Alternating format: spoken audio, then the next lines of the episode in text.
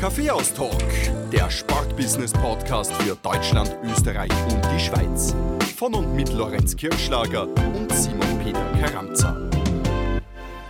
Wir heißen dich herzlich willkommen zur zweiten Episode des Kaffeehaus-Talk, dem neuen Podcast zu interessanten Themen aus Sport und Business. Es freut uns, Simon und mich, heute mit Bartosz Nietschwecki, niemanden geringeren als den Stadionsprecher der Eintracht Frankfurt, als Gast und Gesprächspartner bei uns zu haben.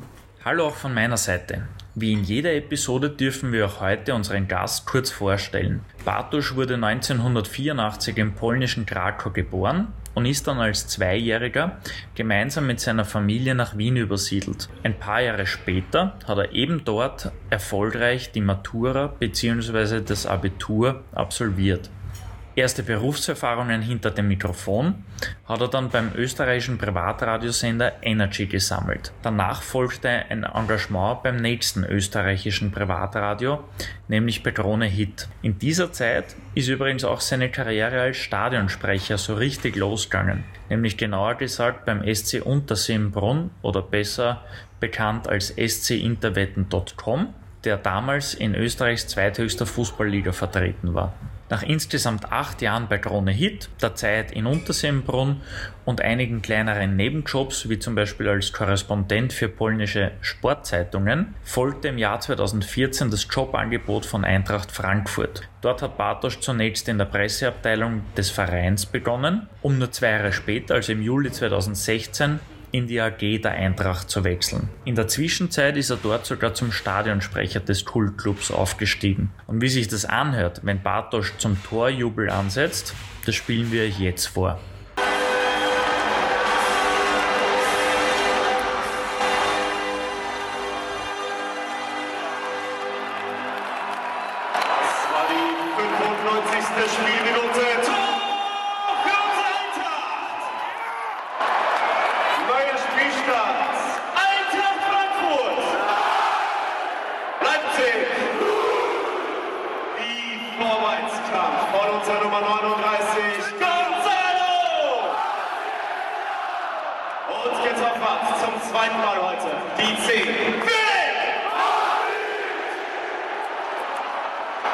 Bartosz, Servus in Wien und danke, dass du dir Zeit genommen hast. Dankeschön Simon, Dankeschön Lorenz. Äh, ja, auch von meiner Seite ein herzliches Hallo und freue mich, dass ich hier bin, in meiner alten Heimat in Wien und bei euch, wo ich mich sehr, sehr wohl fühle. Dankeschön für die nette Begrüßung. Bartosz, du weißt, wir sind beim Kaffeehaus-Talk äh, dir ist vorhin dein Lieblingskaffee, ein Cappuccino mit Mandelmilch serviert worden. Ja, war sehr lecker. Was mich interessiert ist, wo gab es in deiner beruflichen Laufbahn den besseren Kaffee? Bei Krone Hit oder bei Eintracht Frankfurt? Fiese Frage zu Beginn, ja. Das äh, ist eine schöne Einstellung auf das, was mich erwartet wahrscheinlich noch. nein, jetzt nicht. Nein, so nein, ich muss sagen, ich bin eher Tee als Kaffeetrinker, ja, aber wenn, wenn Kaffee dann, ja, es darf auch ruhig mal eine Wiener Melange sein, wenn man in Wien ist, ja, aber für Cappuccino habe ich mich entschieden, weil es so mit der, mit der Lieblingskaffee ist von mir, den besseren, ich weiß nicht, bleib diplomatisch, 50-50 glaube ich, äh, bei der Frage. du übst ja den Traumjob vieler Jugendlicher aus, äh, Radiomoderator und Stadionsprecher, cooler geht's fast nicht mehr. Wie ist dazu gekommen und wo hast du äh, oder was hast du am Weg ins Berufsleben anders oder besser gemacht als viele andere?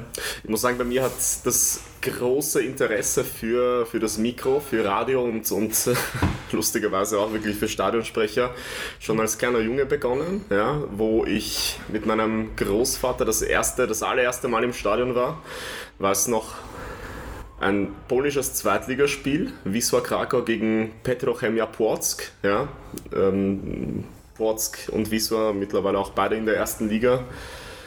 Beide heißen Wisła übrigens auch in, in der heutigen Zeit, also auch Wisła Płock. Und schon damals sind mir die, die Durchsagen aufgefallen. Es war ein Riesenhall in diesem alten Stadion in Krakau.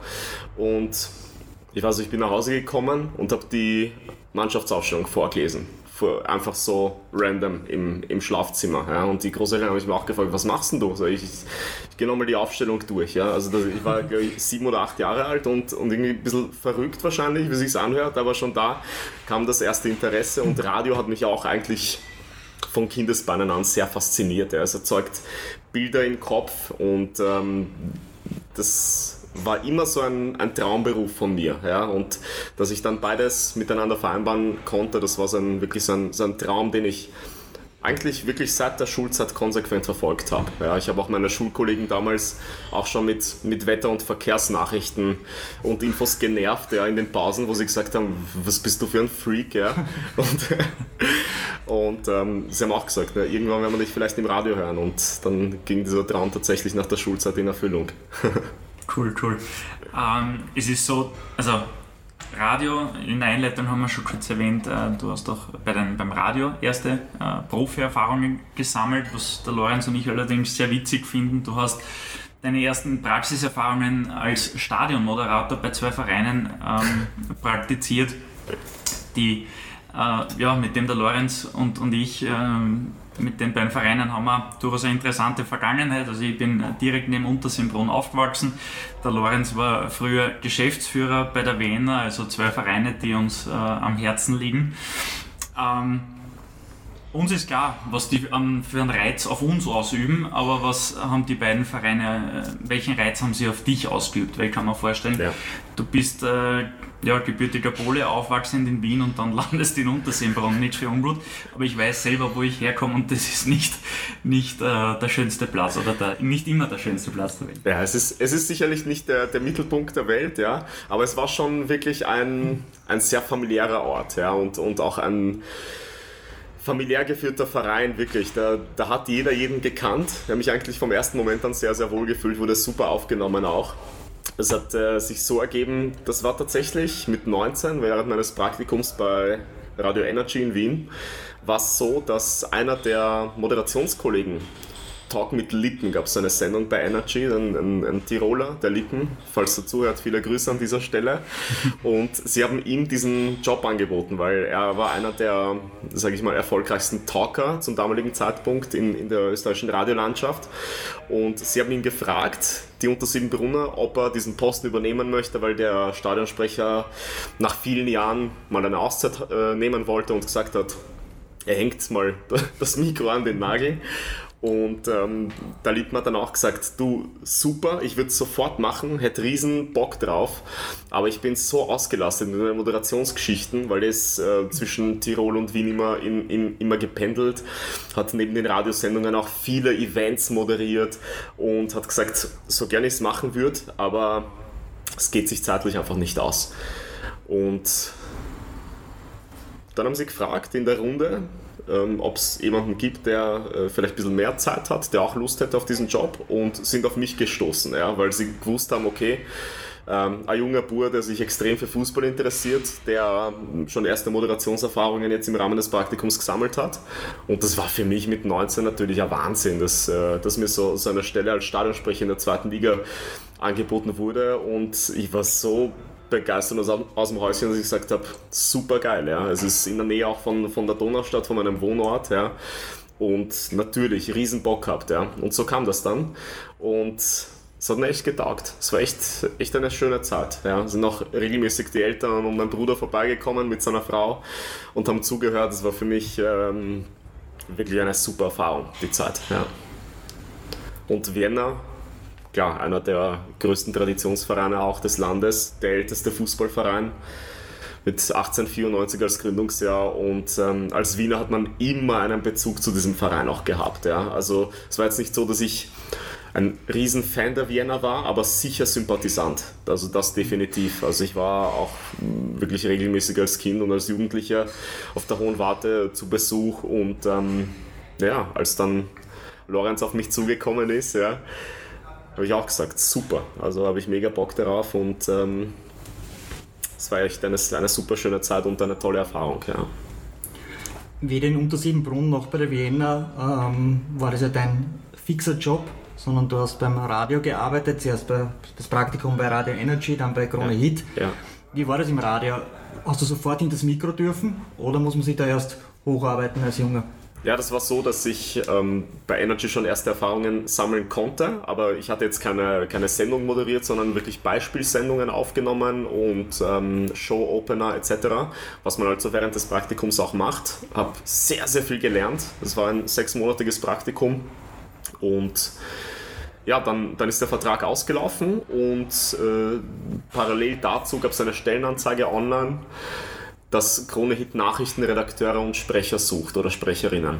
Und ich habe mir gedacht, klar, ich probiere es, ja, hatte aber jetzt noch nicht so die Sprechererfahrung vor dem Mikro sodass es dann so war, dass ich mich äh, darauf beworben hatte und Krone Hit hat mich dann zum Vorstellungsgespräch eingeladen und hat gesagt, wir schauen uns mal an, was du, äh, was du schon kannst vor dem Mikro, war aber noch bei weitem nicht so sattelfest, dass ich dann wirklich hätte schon moderieren können.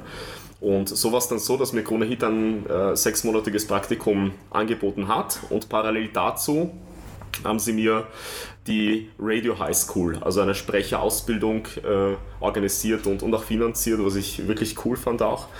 Und haben gesagt, ähm, wir können uns wirklich vorstellen vom Typ her, dass es passt, von der Stimme her, dass es passt. Und wenn du dann diese, diese Sprechtechnik und Moderationskurse machst und dich dann sozusagen auch fit fühlst und wir sagen, es passt, dann wirst du die ersten Sendungen moderieren und dann war es dann so, dass ich dann die, die Nachricht noch dann moderiert habe, was auch eine super schöne Zeit war, weil das war auch äh, ein Thema Nachrichtensprecher, hat mich auch immer begeistert, hat mich immer fasziniert. Und dann war es dann so, dass ich die Nachrichten gemacht habe. Äh, vorrangig für Partnersender, weil Krone Hit hat für diverse andere Radiosender auch die Nachrichten produziert, unter anderem für die Antenne Wien, Antenne Salzburg, Welle 1 etc. Und wir haben die, die Nachrichten an diesen Sendern zugeliefert und das war dann mein Job, den ich mit mit großer Leidenschaft ausgeübt habe. Ja. Ob äh, Frühdienste morgens um fünf oder, oder Abenddienste, das hat immer sehr viel Spaß gemacht. Ja. Du hast ja während deiner Zeit bei Krone Hit äh, auch einige andere kleinere Jobs wahrgenommen. Ich habe es vorher schon erwähnt, der Korrespondent bei ja. zwei polnischen Fußball- und Sportzeitungen zum Beispiel. Aber, und das finden sowohl der Lorenz als auch ich besonders interessant und natürlich auch sehr lobenswert. Ähm, du hast vier Jahre lang für Bundesliga on Ear kommentiert. Also ja. vor, vorhin schon kurz erwähnt, das ist ein Stadionradio der österreichischen Fußball-Bundesliga, äh, das die Live-Berichterstattung für blinde und sehbehinderte Menschen ja. ermöglicht, sowohl im Stadion äh, als auch zu Hause vor dem Radio oder äh, dem Computer. Jetzt Natürlich liegt die Frage auf der Hand, äh, worin liegen für dich die größten Unterschiede im Kommentar für Blinde, also Leute, die ja. halt keine Ahnung leider haben, äh, was am Spielfeld gerade abgeht, mhm. ähm, und zwischen sehenden Menschen?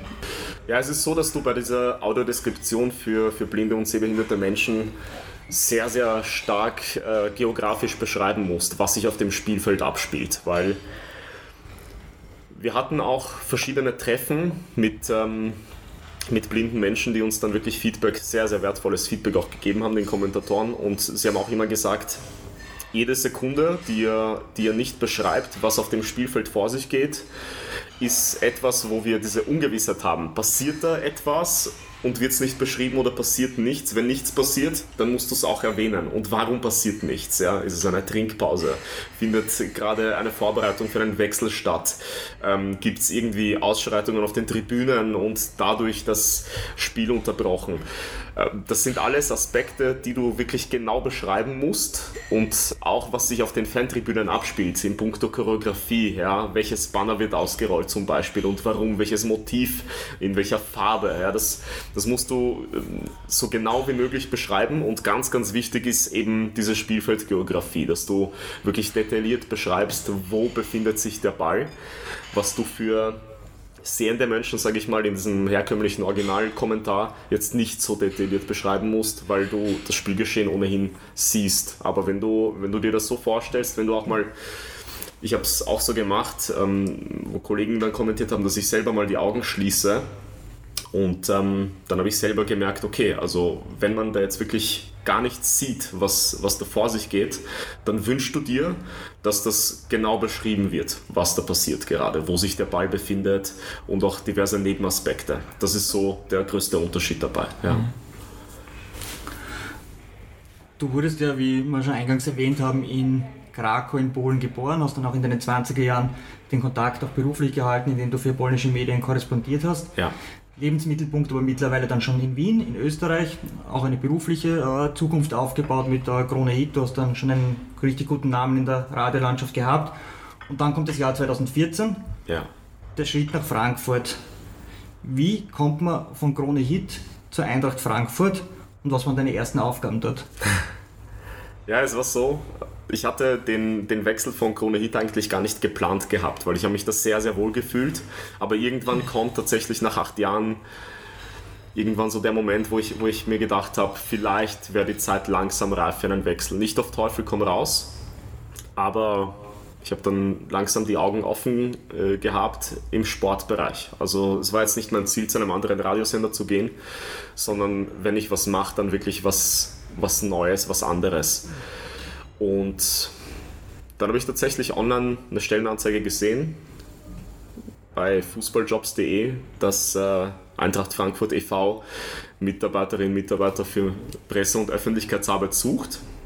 Und ich habe mir auf den ersten Moment gedacht, ja, also nach acht Jahren beim Radio wäre es so die, der nächste Schritt vielleicht für mich und ein ganz anderer Tätigkeitsbereich. Und durch das Studium Sport- und Eventmanagement in Krems habe ich dann auch gemerkt, okay, ich möchte wirklich in diesem Sportbereich irgendwie Fuß fassen. Ja, und ich sehe dort auch meine Zukunft. Am besten, wenn ich Fußball und Medien irgendwie miteinander vereinen kann und verbinden kann.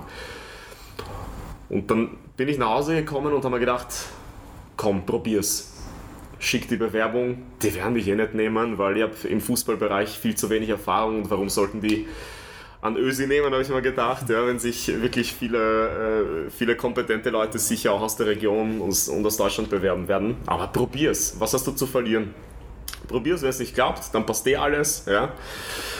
Aber ja, kam meine Freundin, damals noch Freundin, heute Frau, nach Hause und ich habe gesagt, Schatz, ich muss dir was erzählen.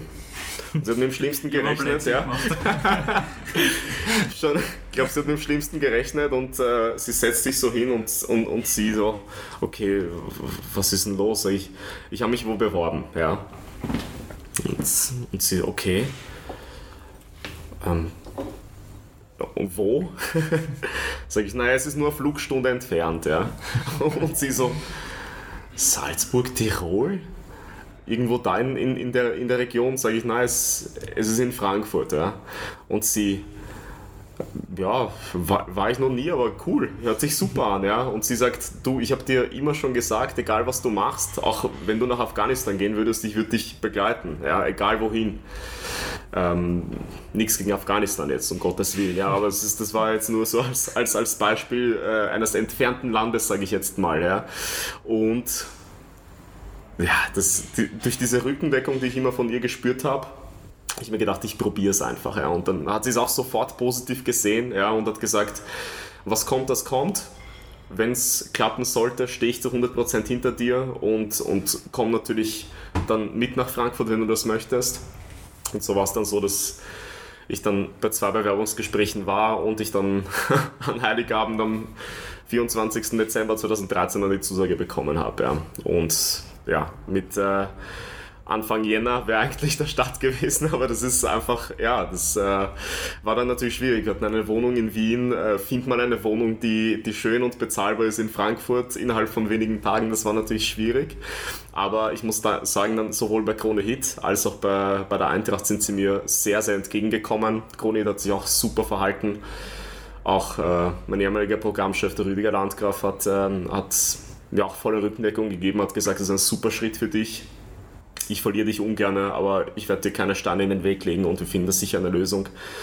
War sehr, sehr korrekt. Und äh, bei der Eintracht war es dann so, dass sie mir dann gesagt haben, machen wir als, als Startzeitpunkt Mitte Jänner oder Mitte Januar, wie es äh, so schön heißt. bleiben wir beim Wiener. bleiben wir beim Wienerischen, genau. Und ich konnte dann, bis ich eine Wohnung gefunden habe in Frankfurt, eine, eine, eine feste Bleibe, konnte ich im Fußballleistungszentrum schlafen. Also ich habe einen, äh, eine der Internatswohnungen, die damals frei war, zum damaligen Zeitpunkt, haben sie gesagt, äh, du kannst in den nächsten Monaten hier wohnen, bis du was gefunden hast, was auch super war, ja. Und ähm, ja, so war es dann so, dass ich quasi überhalb vom Büro gewohnt habe, ja, was sehr praktisch war, kurze Wege gehabt und auch so in diesen drei Monaten, äh, wo ich dann dort im, im NLZ gelebt habe, gewohnt habe, die Eintracht auch wirklich aus dem FF kennengelernt habe, ja, weil das war, du bist aus dem Zimmer rausgegangen und warst 15 Meter von der Wolfgang-Staubing-Halle entfernt, wo äh, die Volleyballmannschaften zum Beispiel ihre Heimspiele austragen, ja, wo Handball gespielt wurde, wo, wo äh, Hockey gespielt wurde. Also ich habe dann wirklich die verschiedensten Abteilungen kennengelernt, ja, äh, auch den Fußball-Nachwuchsbereich von der U15 bis so U19, die wirklich vor, vor dem Fenster gespielt haben und trainiert haben. Das war eine sehr wertvolle Erfahrung und hat mir den Start natürlich erleichtert. Ja. Und weil du gefragt hast, Lorenz, wegen, wegen Aufgabenbereich, es war dann so, dass ich in erster Linie für den Social Media Auftritt vom Gesamtverein verantwortlich war. Also für die Facebook-Seite, Instagram, Twitter von Eintracht Frankfurt e.V., das war so der Haupt Hauptaufgabenbereich und ähm, parallel dazu Spielberichte von den U17 und U19 Spielen und dann irgendwann auch äh, die ersten Durchsagen gemacht habe im Riederwaldstadion bei den Heimspielen von den A und B Union.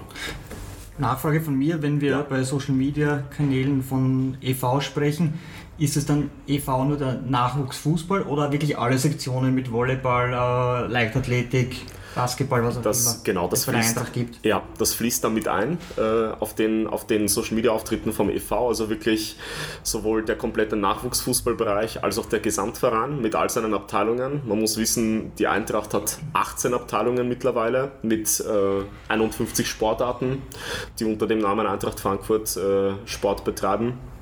Sind äh, will jetzt nicht, nichts Falsches sagen, aber ich glaube weit über, über 15, wenn nicht 20.000 Menschen, die wirklich aktiv Sport betreiben bei Eintracht Frankfurt. Und das fließt alles in die Berichterstattung auf den Social Media Kanälen mit ein, wobei es auch Abteilungen gibt, die ihre eigene Seite haben und der EV dann sozusagen dann die wichtigsten Inhalte dann auch wirklich breit streut. Ja. Mhm. Sehr interessant, vor allem äh, so, ein, also so eine Vereinsgröße gibt es, also sind wir in Österreich ja in keinster Weise gewohnt. Vielleicht noch am ersten beim Wiener Sportclub, aber ja. auch da sind wir von der Größenordnung her mhm. und natürlich auch von der Wichtigkeit im, im Land an sich äh, mhm. äh, meilenweit entfernt. Ähm, du hast das zwischendurch mit kleinen äh, Seitenhieben schon, schon angedeutet. Hast du eigentlich irgendwann Bedenken gehabt an, an diesem Job und vor allem auch äh, an deiner Akzeptanz in Frankfurt? Äh, du, wir haben es im Gespräch vor dem Podcast-Start ein bisschen mitbekommen, du beherrschst noch immer ein perfektes Euder und, und ein noch besseres Geschleich dich. Nein, eh klar. Aber hast du, hast du da ähm, Bedenken gehabt, dass du aufgrund der Sprache Nachteile haben könntest?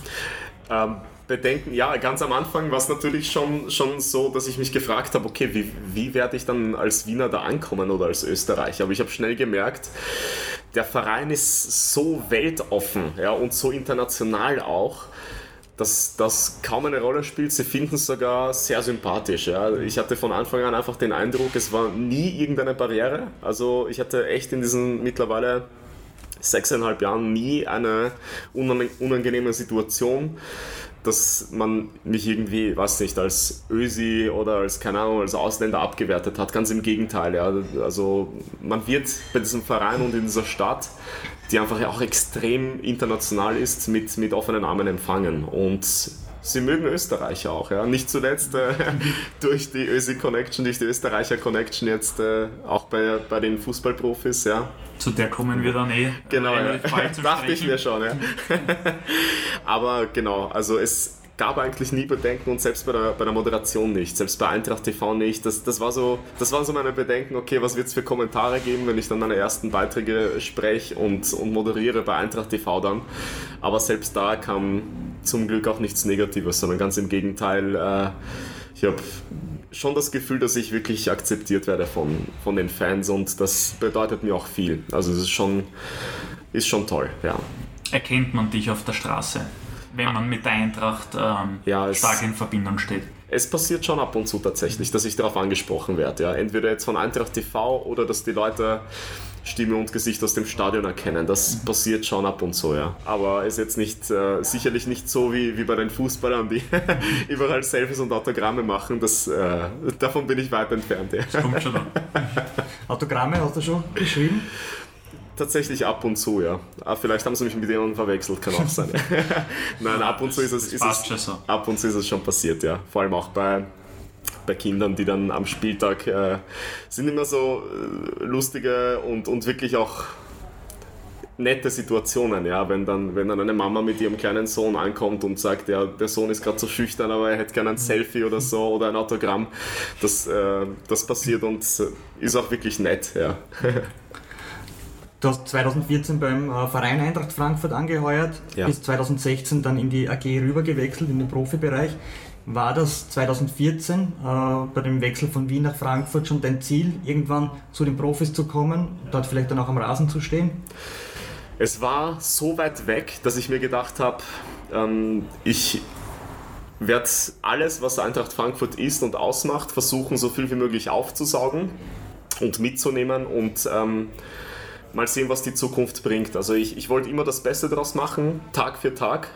Nie aber mit dem Hintergedanken, äh, den, den EV schnellstmöglich verlassen zu wollen. Das war, das war eigentlich nie die Intention. Äh, aber natürlich ist, ist die Fußball AG schon irgendwo zumindest nach einiger Zeit, wenn man das alles näher kennenlernt und, und dann auch ein bisschen beim Profifußball dann reinschnuppert, dann irgendwo auch sein Ziel gewesen, aber nie wirklich mit der, mit der Prämisse, ja, ich, ich muss da jetzt schnellstmöglich jetzt weg, weil der EV hat mir auch diese Chance gegeben und hat mir auch wirklich das, das ermöglicht, auch diesen, diesen Schritt nach Frankfurt auch zu, zu, zur Eintracht.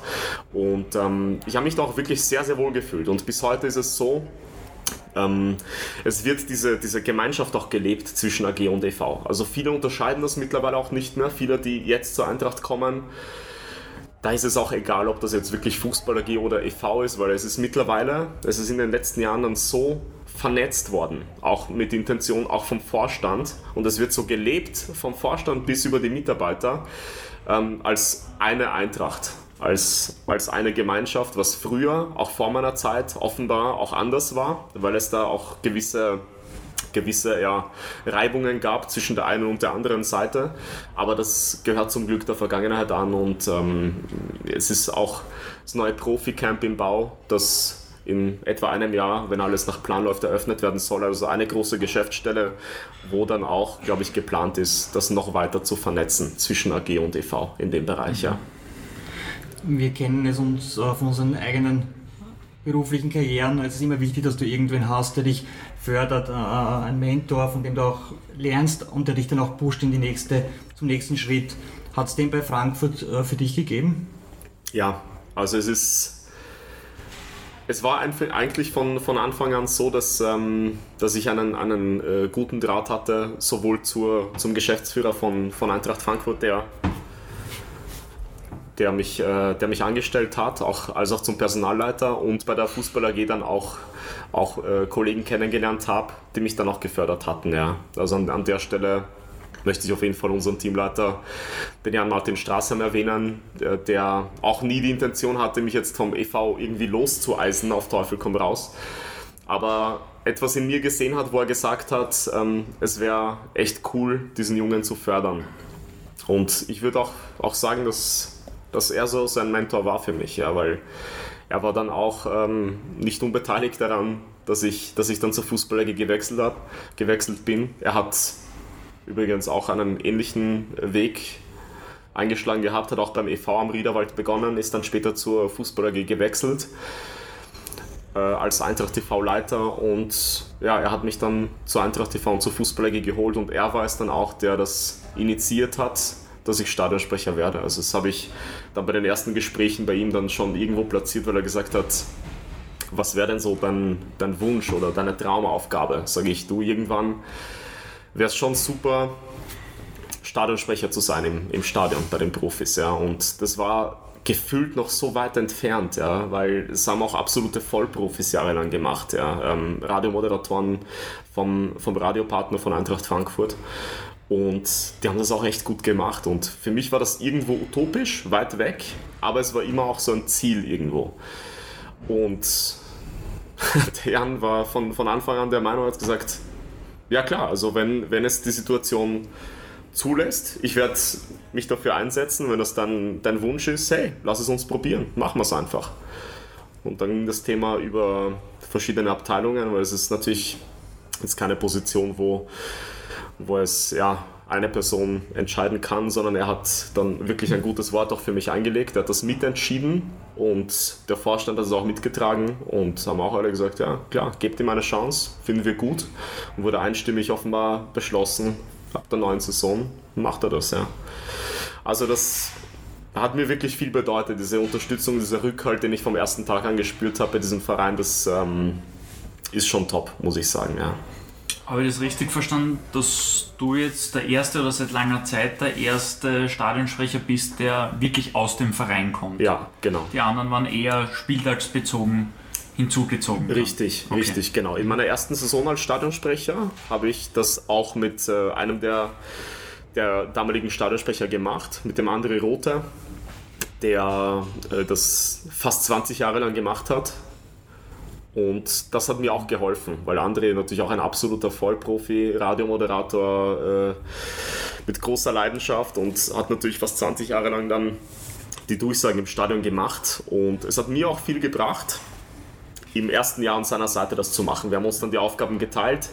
Wir haben gemeinsam das Rahmenprogramm vor, ab einer Stunde vor Spielbeginn bis zum Matchstart haben wir das gemeinsam moderiert und dann habe ich übernommen. Also alles ab der Mannschaftsaufstellung habe ich dann gemacht und er hat mir auch wertvolle Tipps gegeben und in dieser ersten Saison waren wir gemeinsam und seitdem mache ich es dann auch alleine. Ja. Aber ich bin mhm. tatsächlich der erste Stadionsprecher aus dem Verein seit, seit langer Zeit, der auch wirklich beim Verein auch angestellt ist. Ja. Finden viele Fans auch cool, wie, sie, wie sie mir und dem Verein auch, äh, auch zu verstehen gegeben haben, dass sie das auch schön finden, dass jemand, der wirklich auch Tag für Tag bei dem Verein arbeitet und, und einfach auch wirklich auch tiefe Einblicke hat über die Abläufe und weiß, wie dieser Verein funktioniert, dass es jemand, jemand macht aus dem Verein heraus, genau. Das finden auch wir cool. So viel sehr versichert. Danke. Deutsche Bundesliga, Spieltag, ja. über 49.000 im Stadion von Eintracht Frankfurt. Du betrittst das erste Mal den Rasen als Stadionsprecher. Wie war dein Gefühl und gab es irgendeinen Schlüsselmoment, hm, vielleicht bei diesem Spiel oder auch bei den nächsten Spielen, wo du gesagt hast, oder wo du gemerkt hast, jetzt bin ich angekommen?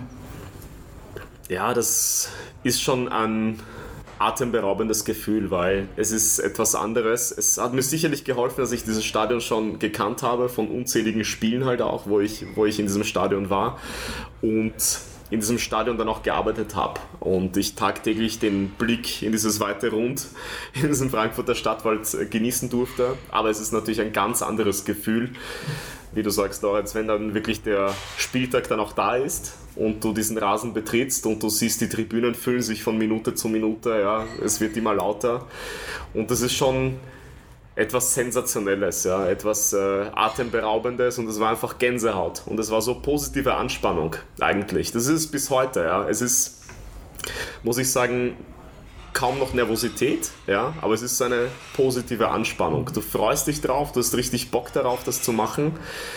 Und du hast natürlich Respekt da, äh, davor und es ist einfach jede Sekunde Konzentration. Ja? Du konzentrierst dich, du, ähm, du hast deine, deine Abläufe im Kopf, du hast den, den Regisseur im Kopf, der dir dann auch äh, sagt, äh, in drei Minuten haben wir den nächsten Einstieg mit dem und dem Thema.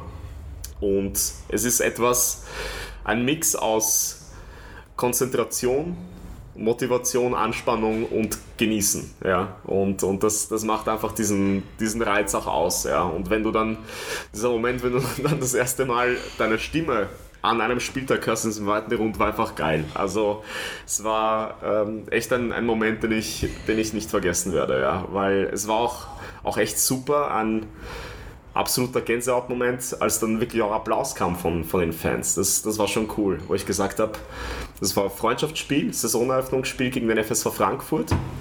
Also es ging sportlich um, um Phoenix, sage ich mal. Es war ein Vorbereitungsspiel für beide Mannschaften. Auch unter der Prämisse dem FSV, der damals äh, finanziell in, in Nöten war, auch zu helfen, aus der Patsche zu helfen.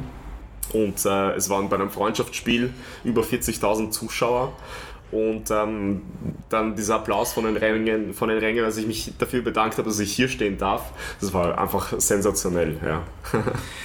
ähm, hast du im Vorfeld mit den Fans gesprochen, um sie zu fragen, was ihnen taugt, was sie wollen, was sie weniger wollen zum Beispiel. Ja. Hat es diesen Austausch gegeben? Ja, den, den hat es gegeben, den Austausch tatsächlich. Ja, es gibt äh, den, den Fanclub-Verband äh, beispielsweise, ähm, der es auch sehr begrüßt hat, dass, dass das Mikro jemand in der Hand halten wird, der wirklich auch den Verein mittlerweile auch kennt und, und eben da auch äh, tagtäglich arbeitet. Und ich wusste natürlich, ich wollte natürlich auch die, die Meinung von, von den Fangruppen hören, ja. Aber mir wurde auch äh, immer mitgegeben, geh auch dein eigenes Ding. Hör, hör dir an natürlich, was, was die Fans möchten, ja, weil irgendwo machst du es ja auch für sie, ja, die Durchsagen. Und es, es darf nie eine One-Man-Show sein, ja. Und es dauert natürlich ein bisschen, bis man so äh, dieses, dieses Publikum auch spürt, ja, und, äh, und versteht, okay, wie tickt die Frankfurter Szene auch, ja, weil es ist, wenn du in andere Stadien schaust, nach Mainz zum Beispiel, beide, Stadien, beide Stadien trennen nur ungefähr 30 Kilometer, aber eine ganz andere Fankultur und Spieltagskultur auch, ja. Wenn ich das so machen würde, wie die Kollegen in Mainz, ich glaube, das würde in Frankfurt gar nicht gut ankommen und würde ich auch nicht wollen, ja, weil du, du musst diese, diese Fankultur auch irgendwo verstehen und mitleben, ja. Und umgekehrt genauso, ja. Das ist, ähm, wenn, wenn der Mainzer sein Programm in, in Frankfurt durchziehen würde, ich glaube, das würde auch alles andere als gut ankommen. Nur als ein Beispiel, ja, weil es einfach auch auch die Nähe ist, aber doch sehr distanziert, was, was die Ansprüche und die Erwartungen äh, von, von Seiten der Fans und des Vereins ist. Ja. Ähm, aber ich bin im Austausch mit Fans, sie geben mir auch Feedback auch. Ja. Und ich versuche das natürlich auch irgendwo zu berücksichtigen. Insgesamt habe ich schon das Gefühl, dass sie zufrieden sind äh, mit, mit dem, wie ich es mache, ja, weil ich auch einfach dieses Gespür auch schon habe mittlerweile. Ähm, aber ich habe zum Beispiel, als ein Beispiel, ja, ähm, mal ausprobiert, aus der Situation heraus, weil wir hatten länger keinen Heimsieg gehabt, ja, das ist jetzt auch schon zwei Jahre her. Und kurz vor der Halbzeitpause endlich mal ein Führungstreffer für die Eintracht. Ja, und ich habe den Namen des Torschützen dreimal rufen lassen von den Fans. Normalerweise nur einmal? Normalerweise nur einmal, ja. Und ich habe gemerkt, viele finden es geil, es war laut natürlich, ja, aber viele haben es auch im Nachhinein gar nicht so geil gefunden mhm. und haben auch E-Mails geschrieben, ähm, ja, das sollen ruhig die Münchner, die Mainzer und, und Co. machen, aber bitte keine Show abziehen in Frankfurt, so, so, so in die Art, ja, so in die Richtung. Und ähm, ich verstehe das auch, ja, weil ich, ich will niemandem Böses, du machst es ja auch für das Publikum, für die Stimmung auch im Stadion irgendwo, aber die Atmosphäre entsteht von den Fans und ich bin jetzt nicht der, der Animateur oder so, ja, sondern ich versuche meinen Job so gut wie möglich zu machen, aber mache jetzt nicht den Kasperl oder den Pausenclown. Ja, also man muss da irgendwo den, den Mix finden, aber jedem wirst du es eh nie, nie recht machen können. Weil die einen haben dann auch gesagt ja, und, und geschrieben, mega geil, super, bitte mehr davon. Andere wiederum haben gesagt, bitte eher defensiver. Ja. Und da musst du diesen Spagat finden. Ich habe es danach irgendwann nochmal gemacht, ja, ähm, aus der Situation heraus. Da habe ich aber keine negativen Wahrnehmungen gefunden. Mhm weil es einfach auf die Situation ankommt. Würde ich das jetzt immer machen, ich glaube, dann würden manche auf die Barrikaden steigen und ich will jetzt auch niemanden verärgern. Ganz im Gegenteil. Aber ich habe es gemacht beim Heimspiel gegen Salzburg in der Europa League, wo der Ichi Kamada dann einen Hattrick gemacht hat und ich habe mir gedacht, okay, bei einem Hattrick machst du es jetzt dreimal. Und da hat das Stadion gebebt und da kamen dann keine negativen Rückmeldungen. Also es gilt immer so, es ist viel Gefühlssache. Es gilt immer darauf zu achten, okay, was will das Publikum jetzt? Kommt es jetzt gut an oder lässt du es eher weg? Ja. Wir haben schon die Fans angesprochen und den regen Austausch mit ihnen. Ähm, gibt dir die Eintracht Richtlinien für deinen Job vor? Also Kommunikationsrichtlinien, nehme ich an, werden es in erster Linie sein, äh, beziehungsweise anders formuliert, wie weit darfst du bei der Interaktion mit dem Publikum gehen? Da habe ich äh, mehr oder minder, muss ich sagen, freie, nicht freie Bahn. Ja, das, das wäre vielleicht übertrieben, weil gewisse, gewisse Vorgaben gibt es natürlich, aber mittlerweile wissen sie auch, okay, ähm, Sie wissen, dass ich den Verein auch kenne und, und die Reaktionen des Publikums. Ich weiß, wie die Fanszene auch irgendwo, irgendwo tickt. Ähm, und sie geben mir schon eigentlich freie Hand auch, ja. Also freie Entfaltungsmöglichkeit. Äh, es ist jetzt nicht so, dass jemand das, das einschränkt ja, und, und sagt, mach das und das nicht oder mach das und das anders, sondern sie vertrauen mir und sie finden es auch gut, wie ich es mache. Also ich bekomme regelmäßig auch, äh, auch Feedback, äh, dass an der und der Stelle vielleicht äh, war weniger gut, aber eigentlich im Großen und Ganzen ist es wirklich positives Feedback auch, ja. ja. Wie viele Leute arbeiten am Stadion Entertainment, am Rahmenprogramm bei der Eintracht mit und wie sieht der Heimspieltag für dich aus? Es ist so, dass ich mich äh, mit unserem Spieltagsleiter, mit dem Florian Reising, immer austausche unter der Woche und wir schauen, okay, welche Inhalte hätten wir, welche Gäste hätten wir, die wir vielleicht einladen können, um den Spieltag vielleicht noch aufzupeppen. Äh, vielleicht um, weiß ich, wenn ein JJ Okocha in der Stadt ist oder ein Anthony Yeboah oder beispielsweise, wenn wir einen neuen Spieler vorstellen, Beispiel Martin Hinteregger vor der Saison, der dann äh, nach der Vertragsunterzeichnung dann hm, noch nicht spielen konnte, aber dann schon im Stadion war und sozusagen noch 15 Minuten vor Spielbeginn ihn nochmal vor, vor die Kurve sozusagen dann, dann schicken und, und das alles nochmal aufpeppen. Das überlegen wir uns immer zu Beginn der Woche. Was gibt der Spieltag her? Welche Inhalte haben wir? Wie können wir diese Inhalte wirklich interessant und cool ähm, aufpeppen und präsentieren? Und der Spieltag ist dann so, dass, dass der meistens ungefähr drei Stunden vor Spielbeginn für mich beginnt.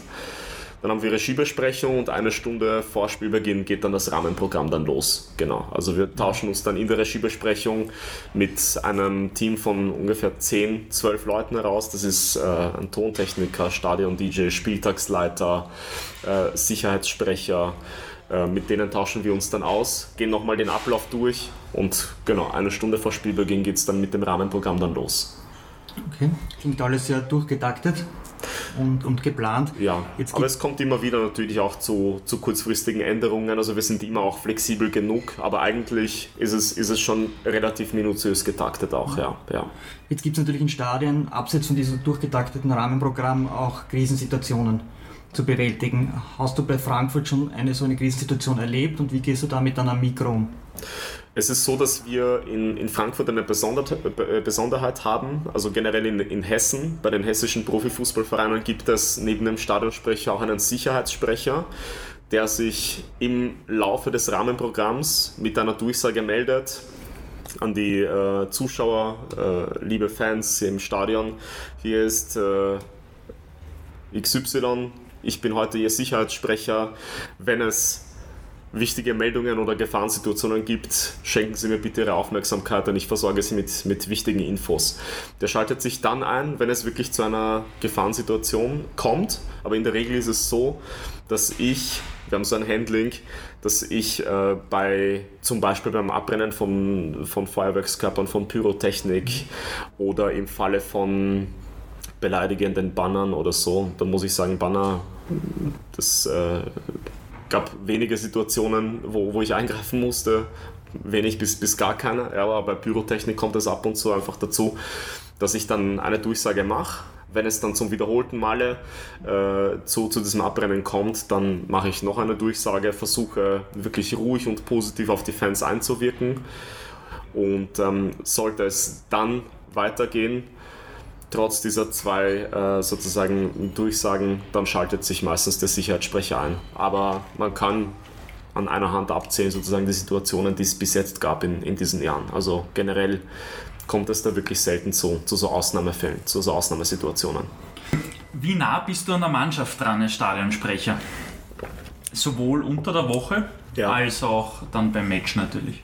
Schon nah tatsächlich, weil ich mache unter der Woche für Eintracht TV sehr viele Interviews mit der Mannschaft und bin eigentlich. Äh, das heißt, die Stimme Frankfurts bist du sozusagen. Sozusagen. Es gibt genau, keinen genau. Frankfurt TV-Moderator noch, noch zusätzlich, oder? Mein Kollege, der Lars, der, der ist ähm, mit mir gemeinsam Eintracht TV-Redakteur und Moderator.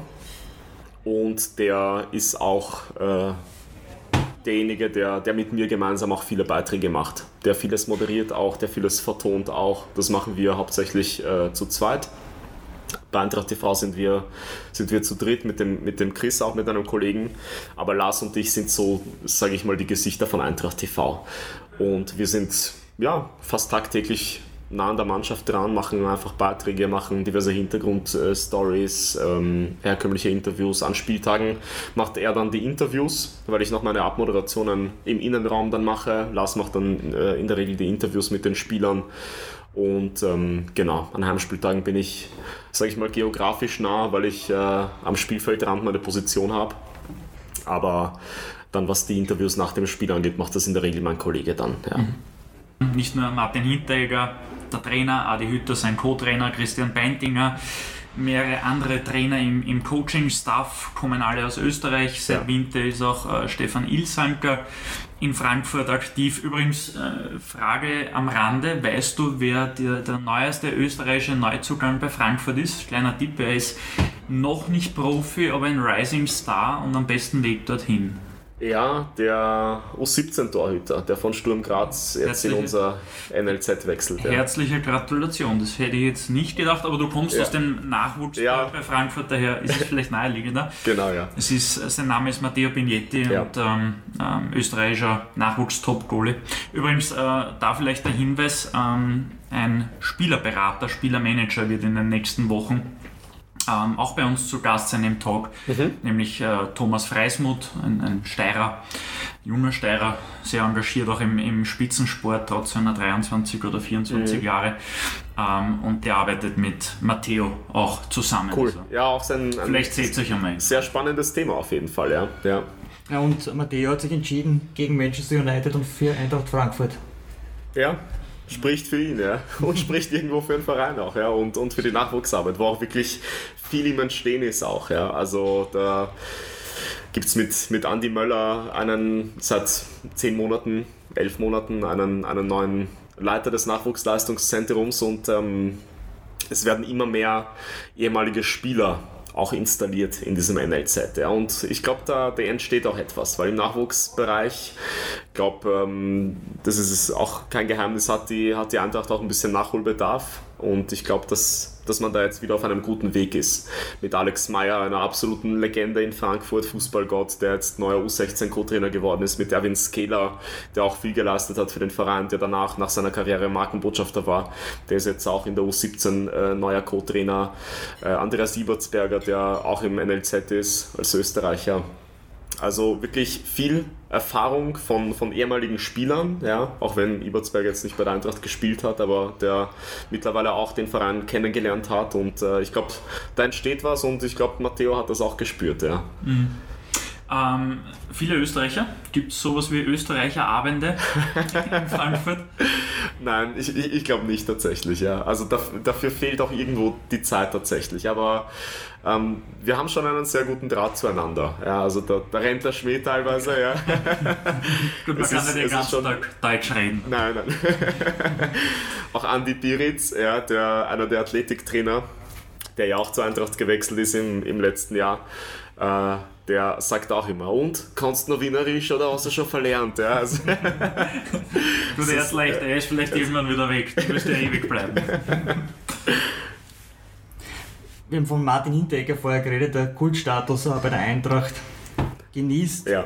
Kultstatus hat auch der Frankfurt-Präsident Peter Fischer, wird jetzt äh, im August, glaube ich, 20 Jahre, Richtig, äh, 20-jähriges ja. Jubiläum feiern als Präsident bei der Eintracht. Ja er geht auch, wie du gesagt hast, wie der ganze Verein als weltoffen, international.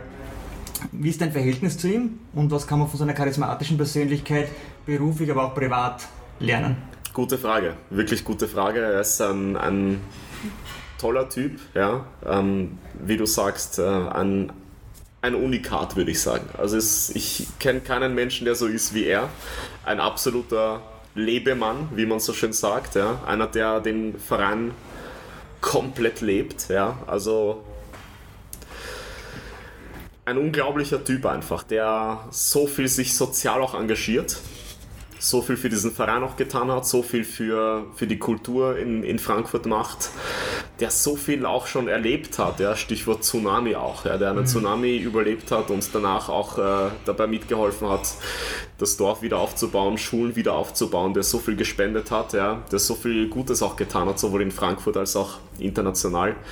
Eine sehr charismatische Person, ja, jemand, der unglaublich positiv ist, ja, der wie gesagt auch sehr charismatisch ist und ein Eintrachtler durch und durch, ja, der immer, gefühlt immer für diesen Verein im Einsatz ist und wenn man sich anschaut und wenn man hört, was er halt erlebt hat in diesen 20 Jahren, wo der Verein damals war, äh, wie das alles aufge, äh, wie das alles ausgesehen hat, Containerdorf am Riederwald und eine, eine Geschäftsstelle, die mit der heutigen gar nicht vergleichbar ist, ja. Und wie viel er auch für diesen Verein getan hat, wie wichtig er ist. Damals gab es, glaube ich, hat er auch mal gesagt, 4000 Mitglieder und jetzt hat die Eintracht äh, über 90.000 Mitglieder mittlerweile. Ja. Das, was auch auf, auf seine Arbeit auch zurückzuführen ist, auch was, was, was das Thema Mitgliedschaften angeht und so weiter. Ja. Der sich sehr für, du hast es angesprochen, Lorenz, für Toleranz, für Weltoffenheit einsetzt. Der, er steht dafür, der Verein steht dafür äh, der sich auch politisch sehr engagiert gegen Rassismus. Und ja, es, es ist wirklich ein, ein Unikat. Einer, der wirklich offen sagt, was er denkt und sich nicht versteckt und nicht verbiegen lässt. Ja. Wir haben viel über Vergangenes und Aktuelles gesprochen. Kommen wir ein bisschen oder wagen wir den Blick äh, in die Zukunft, ja. vor allem in, in puncto Trends und Entwicklungen im Sportbusiness puncto Stadion Entertainment, ich weiß, der Begriff ist bei euch jetzt verböhnt, ist mir klar, aber international betrachtet, ja. äh, wir, wir beide, also Lorenz und ich, sind auch sehr im Thema drin, äh, Virtual Reality, bald einmal Augmented Reality, ja. dass das auch sehr spannend werden kann. Ja, durchaus. Also das, das glaube ich schon. Vor allem, du musst ja damit nicht das komplette Publikum ansprechen, sondern vielleicht auch, ähm, weiß nicht, schieß mich tot, Businesskunden, ja, die vielleicht auch Interesse hätten an Augmented Reality Produkten beispielsweise. Ja. Ähm, generell glaube ich, das Thema Social Media, das immer noch wächst und ich glaube auch weiter wachsen wird. Keine Sau, auf gut Deutsch gesagt, konnte sich oder, oder kannte vor einem Jahr noch Plattformen wie TikTok beispielsweise, das jetzt sehr stark im Kommen ist. Na, oder was in Indien ist schon abgedreht und in Amerika wird es bald. Ja, aber, aber schau ja, in, in Europa boomt es auch nach ja, wie vor. Ja, ja. Und äh, das gefühlt kommt, äh, kommt jedes Jahr was Neues hinzu. Ja was, was es alles gibt, Facebook, Instagram, Twitter, Snapchat, eben TikTok, äh, die ganzen Plattformen. Gefühlt gibt es immer was Neues, ja, und du musst auf diesen Zug als Verein auch aufspringen. Glaubst du, dass man aufspringen muss, oder kann man sich das schon als Verein auch mal sagen, okay, man muss nicht der First Mover sein, man schaut einmal, wie sich das entwickelt und ob die Plattform zu einem überhaupt passt? Ja, First Mover glaube ich nicht, aber es ist, denke ich mal, auch interessant als Verein irgendwo auch der Vorreiter zu sein auch, mhm. ja, und ähm, manche Plattformen kommen und gehen, ja, und äh, man muss sicherlich nicht jeden Trend mitmachen. Aber um vielleicht neue Zielgruppen auch zu erschließen, neue Fans zu gewinnen,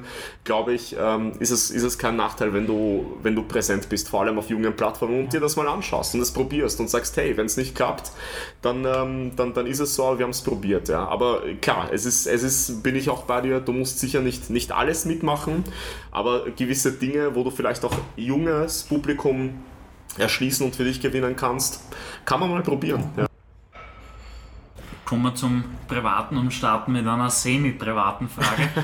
Wenn du auf deine Sportbusiness-Laufbahn zurückblickst, welche Person, Personen haben die am meisten geprägt?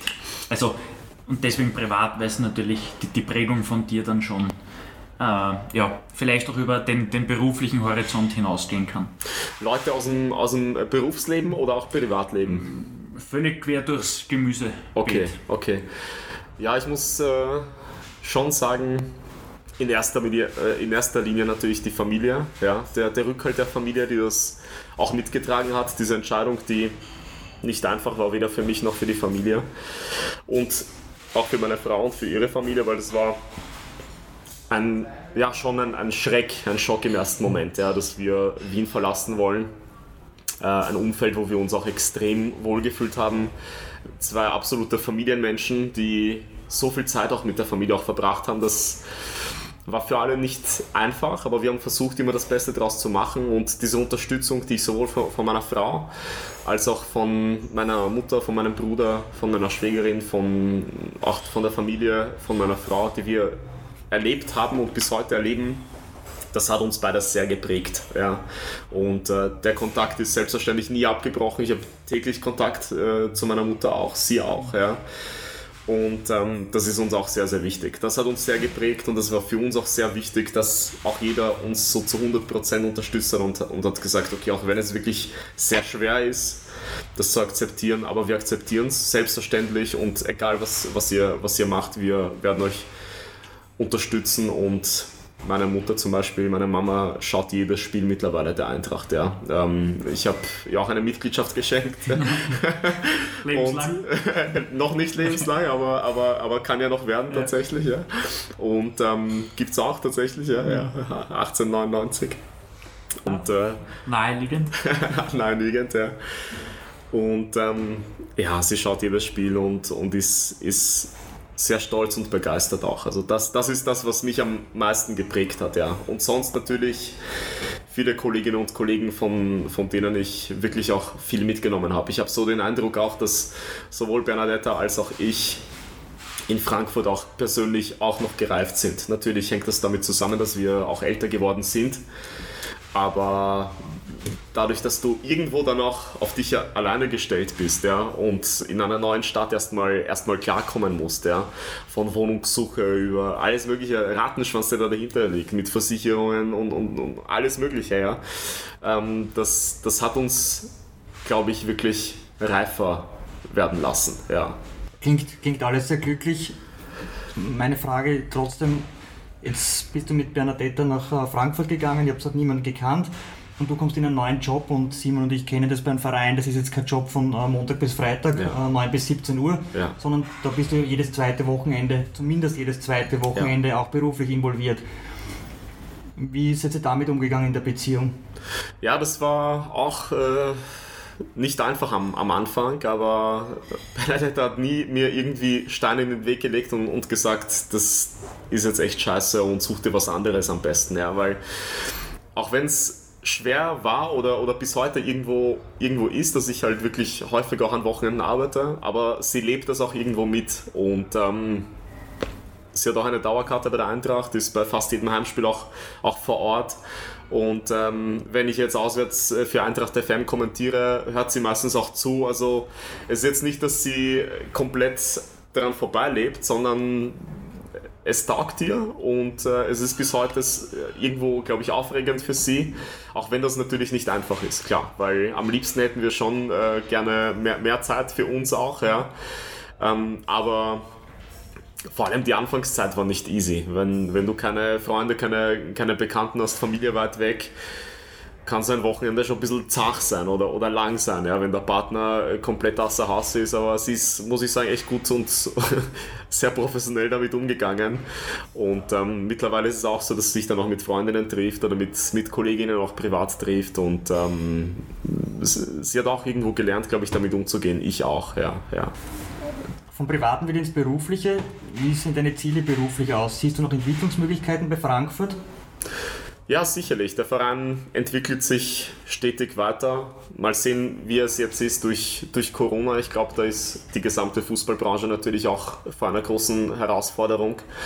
Ähm, aber generell habe ich schon den Eindruck, dass sich der Verein sehr weiterentwickelt und dass es stetig neue, neue Möglichkeiten gibt, auch im Bereich Internationalisierung, was da entstanden ist. Ja. Ähm, das, also ich habe schon das Gefühl, dass kein Stillstand da ist, dass sich immer wieder neue Türen öffnen aber ich bin sehr, sehr zufrieden, wie es wie es momentan ist, eben auch mit, mit dem Posten als Stadionsprecher, der mir wirklich sehr viel Spaß macht. Auch mit Eintracht TV ist es auch ein Bereich, der sich immer weiterentwickelt. Ist jetzt auch nichts, was wirklich stocksteif ist, sondern du hast verschiedenste Möglichkeiten. Wir bereiten Videos für die verschiedenen Plattformen auf teilweise.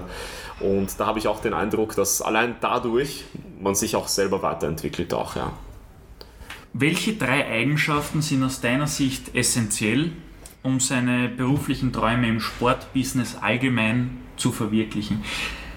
Das äh, können auch drei private Eigenschaften sein. Ja. Also auch hier wieder keine Grenze gesetzt. Du musst auf jeden Fall kommunikativ sein. Ich glaube, das ist das A und O. Sagt man das hier? Nein, gell? Sagt man in Deutschland A und O? Na, und o. Sagt man in Österreich ja. und Deutschland hat es kopiert. Ja? ja. Definitiv. Das A und O. Aber was, was ist das Pendant dazu? Da gibt es ja auch was anderes, gell? Ah, das... Äh, also ich, das, das, Um und Auf. Das Um und Auf. Danach habe ich gesucht. Danke dir. Genau, genau. Das habe ich nämlich mal gesagt bei einem Meeting. Das, das ist das Um und Auf. Was meinst du? Das A, das A und O, ja, okay, passt, genau, das gibt es beides. Wobei- Ja, also, Das kommt doch, denke ich, in deinem Fall auf selbe hinaus. ja, eh. ja, eh. Nein, also kommunikativ auf jeden Fall. Also in, in dem Job, wenn du, wenn du dich verschließt und, äh, und nicht offen für bist, dann wird es schwierig. Ich habe selber gemerkt, dass ich ein junger Bub war und mit 19 in unter 7 Brunnen das erste Mal das Mikro in die Hand genommen habe, habe ich mich bei weitem nicht so sicher gefühlt wie jetzt. Das entsteht einfach. Das entsteht, indem du immer mehr Leute kennenlernst, indem du offen bist für, für Treffen, für neue Bekanntschaften. Ja. Äh, Ich weiß noch damals, beim ersten Spiel, mir fast in die Hose gemacht gefühlt. Ja. Ich hatte richtig Bock darauf, ja. aber als ich dann in dieses Stadion gekommen bin und es war einfach ja, ein gemütliches kleines Stadion und schon da hatte ich so einen Kloß im Hals teilweise eine Stunde vor Spielbeginn, dass ich mir gesagt habe, na boom, jetzt ist wirklich soweit. Ja. Und, und äh, das war schwierig am Anfang, ja. aber das lernt man auch mit der Zeit. Ja. Also kommunikativ, Kommunikation ist, ist das eine, ja, diese Offenheit auf jeden Fall, ja. Und ähm, die dritte, ja, da stehe ich jetzt vor einer Herausforderung, ja. Ich glaube, ich würde sagen, lernwillig auch. Also du musst, du musst äh, offen dafür sein, zum einen neue Themenbereiche, neue Leute kennenzulernen und dich fortzubilden auch. Ja, das ist, ähm, das ist auch extrem wichtig, weil ich glaube, ohne Energy, ohne Krone Hit, ohne Radio High School, ohne Unter sieben Brunnen, hätte ich das sicherlich so nicht geschafft. Ja. Klar, vielleicht hätte es andere Dinge gegeben, andere Unternehmen gegeben, aber für mich persönlich war eben diese, diese Offenheit und diese Lernbereitschaft, auch was das Studium zum Beispiel angeht, wo ich auch viel mitgenommen habe, ja, ähm, an Theorie und Praxis auch. Das hat mir persönlich sehr geholfen und das kann ich eben nur, nur empfehlen. Ja. Wenn wir einen vierten Punkt dazu nehmen, ist vielleicht, klar, da äh, bin ich jetzt auch nicht äh, sicherlich, habe sie auch Ja, nicht die, die Weisheit mit dem Löffel gefressen, passt. aber, Ja. aber ich, ich glaube, es wird auch immer mehr diese Strukturiertheit auch. Ja. Ja. Und, ähm, weil wenn du ein, nur, nur ein Chaot bist ähm, und, und keine Abläufe hast, ich weiß nicht, dann kann es auch schwierig werden. Klar kannst du es mit anderen Eigenschaften kompensieren, aber ich glaube, diese Strukturiertheit und Lernbereitschaft, Offenheit und Kommunikation, da würde ich sagen, das sind so die Eckpfeiler, die ich persönlich auch euch da draußen empfehlen würde auch, ja. Deine Karriere hat sich wunderbar entwickelt. Zu dem Erfolg oder zu dem beruflichen Erfolg gehören aber natürlich auch äh, Rückschläge und das Lernen äh, aus diesen Rückschlägen. Ja, Welche Entscheidungen würdest du heute so nicht mehr treffen? Gute Frage, Lorenz, ja. Ich habe ich hab mir diese Frage letztens auch gestellt, ja. Ähm, ich habe mir auch gedacht, was wäre denn gewesen, wenn ich jetzt nicht nach Frankfurt gekommen wäre? Ich hätte sicher auch in, in Wien ein, ein, ein super Leben gehabt, ja. Vor allem wäre auch nah an der Familie, an, an den Freunden. Ähm, wie gesagt, wir hatten hier eine super Base. Aber ich bin zu dem Entschluss gekommen, auch eben auch dadurch, wie sich das alles entwickelt hat. Ja. Hätte ich das und das nicht gemacht, wäre ich nicht der Mensch geworden, der ich jetzt bin. Wäre ich vielleicht auch anders. Vielleicht äh, wäre auch alles super gelaufen. Das kann sein, aber ich habe letztens habe ich mir selber auch diese Frage gestellt, ja, und äh, bin zu dem Entschluss gekommen, bereue nichts, was du gemacht hast, weil im Endeffekt ähm, bist du zu der Person geworden, die du heute bist. Ja. Dann lass mir die Frage ein bisschen drehen, Ja. in die andere Richtung. Welche Entscheidungen würdest du so sofort wieder treffen? Zu, dem, zu der Veranstaltung zu gehen, wo ich meine jetzige Frau kennengelernt habe. Was war das für eine Veranstaltung? Das war von, der, von, von dem polnischen Monatsmagazin von der Polonika, wo ich, äh, wo ich äh, nebenbei auch Redakteur war.